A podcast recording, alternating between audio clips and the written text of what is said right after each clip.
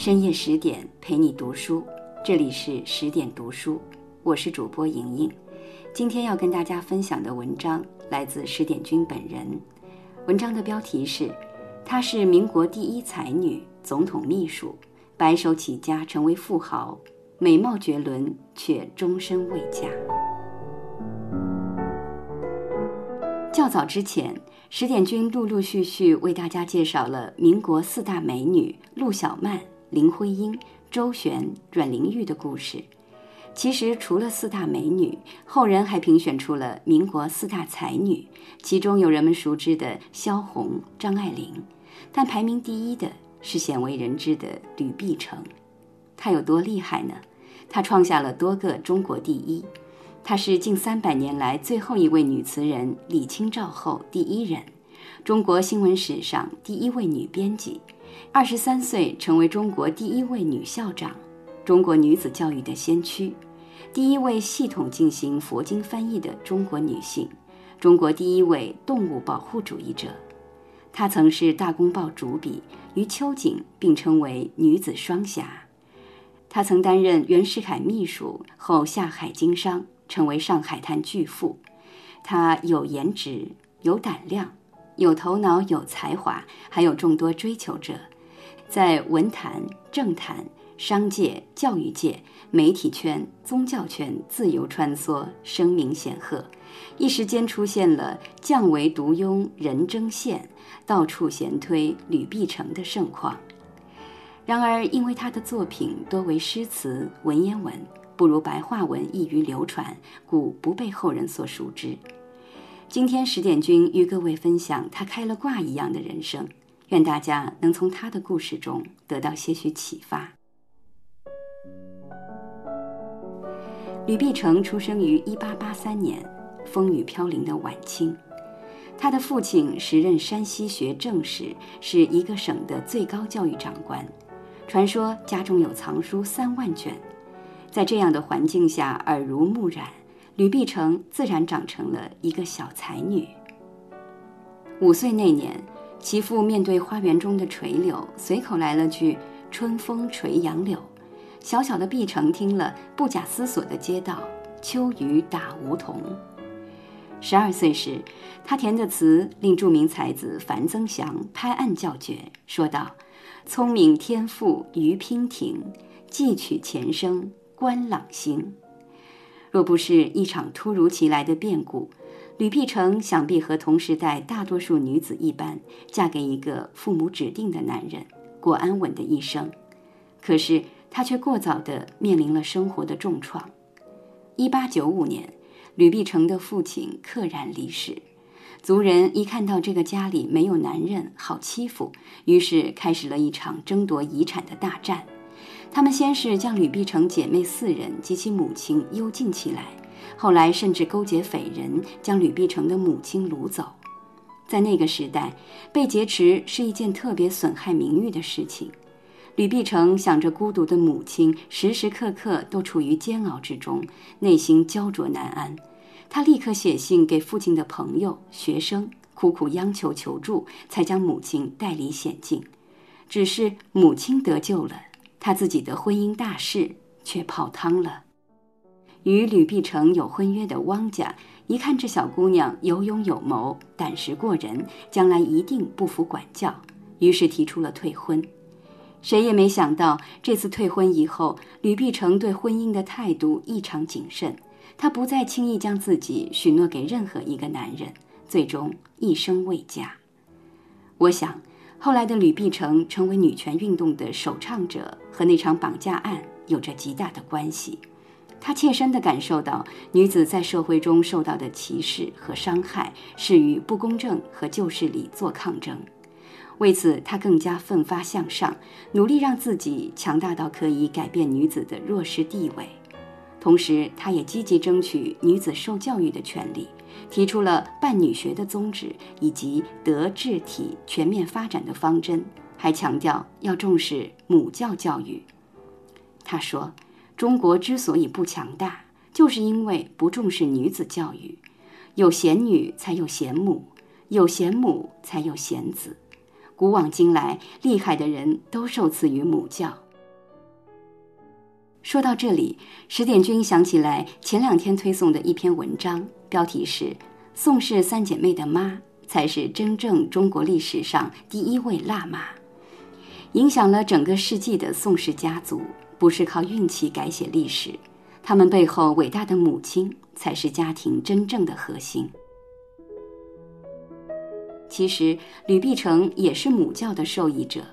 他的母亲有良好的文化修养，能诗会文，亲自克女。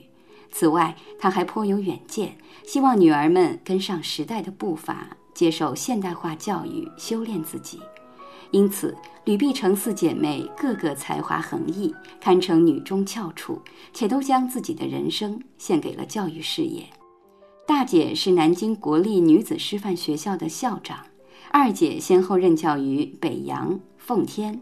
闽、沪、江苏、安徽等女子学校是民国杰出的教育家，四妹任厦门师范学校教师。可以说，吕碧城大力提倡开办女学，对中国的进步发展有着不可忽视的作用。民国诞生了这么多的才女，与此也脱不了关系。说回来，经历了绑架事件之后，吕碧城的母亲带着四个小女儿投奔娘家。一天，吕碧城向舅舅提出自己特别想去天津，在新式学校里学习。舅舅一听就怒了：“你一个小姑娘，咋这么不守本分？女子无才便是德，给我好好待在家。”固执的吕碧城哪里听得进劝？此时的他已经二十岁，不愿让别人掌控自己的命运。他逃出舅舅家，上了去天津的火车。幸运的是，他在天津很快遇到了自己生命中的贵人，也就是《大公报》的总理英敛之。英敛之对他的文笔和志气大为赞赏，聘请他担任编辑。就这样，二十一岁的吕碧城成了中国新闻史上的第一位女编辑。她的笔如重锤一般敲击着国人臣服的思想。她激进的文字在当时的社会广为流传，如春风吹皱一池死水。在《大公报》崭露头角的吕碧城，收获了一大批高质量粉丝以及志同道合的朋友，开始活跃于上流社交圈中。秋瑾便是其中一个。秋瑾和吕碧城一样，将中国女性解放视为己任，但他们的做法和想法却无法苟同。正所谓道不同不相为谋，最终这段友谊仅仅维持了三年之久。秋瑾遇难后，官方在搜查其住所时，发现了秋瑾与吕碧城的来信，于是派人捉拿吕碧城。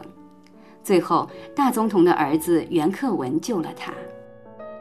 袁克文算是吕碧城的粉丝，神交已久，内心充满敬意。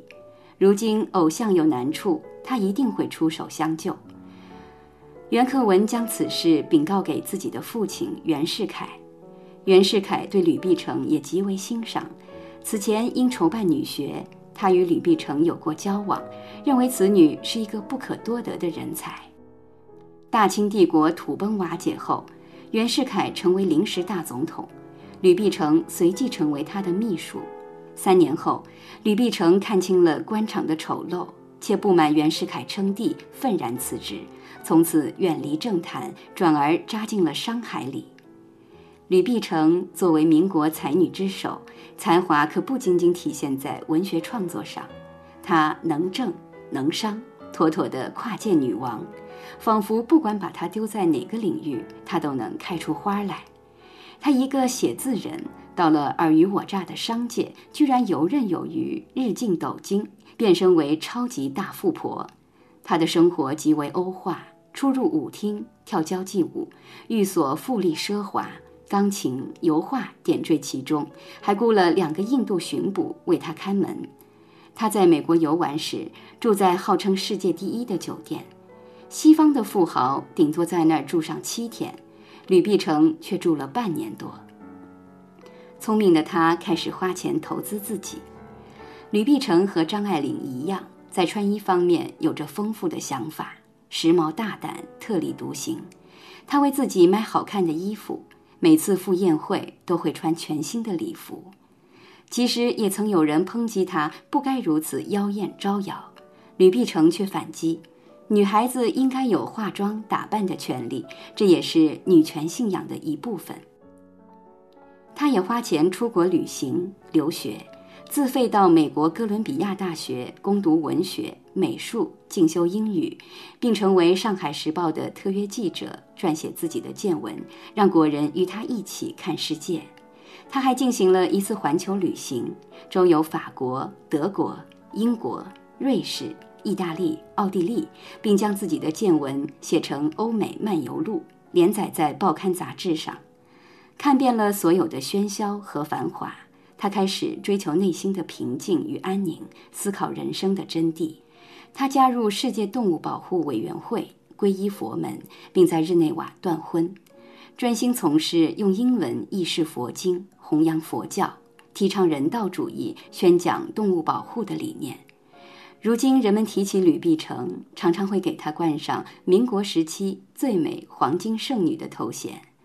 她容貌清丽，气质脱俗高雅，被誉为文坛常青树的苏雪玲将吕碧城的肖像挂在自己的屋内，视为偶像，且撰文赞美她：着黑色薄纱之舞衫，胸前及腰下绣孔雀翎，头上插翠羽树枝，美艳有如仙子。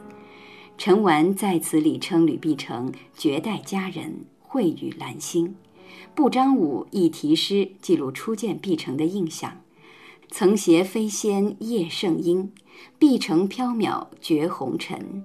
昆星众说多灵秀，自谓平生见此人。才貌双全的女子向来不乏追求者，吕碧城亦如此。且追捧她的人既有中国人，也有外国人，还有不少才子和高官。但他始终觉得没有遇到那个对的人，不愿意凑合进入一段婚姻。在朋友面前，他坦诚自己对婚姻的看法：我这一生可称许的男子不多，而我欣赏的男人又大多都有了妻室。其实我并不在乎财产和门第，唯有其文采是必须考虑的。这样一来，选择的范围难免大受限制，以致东不成西不就。好在我手中略有薄产，不致为衣食发愁。再说，我的精神完全投入到文学之中，其乐无穷。她有过几段爱情，却不曾踏入婚姻。她不是被剩下的女人，而是自动选择孤独的女王。终身未婚又如何？终身未婚又如何？谁说婚姻才是女人最终的归宿呢？像吕碧城这样有名有钱有才有颜值有信仰，做过编辑、校长、商人、翻译，当过总统秘书，有一个高质量的朋友圈。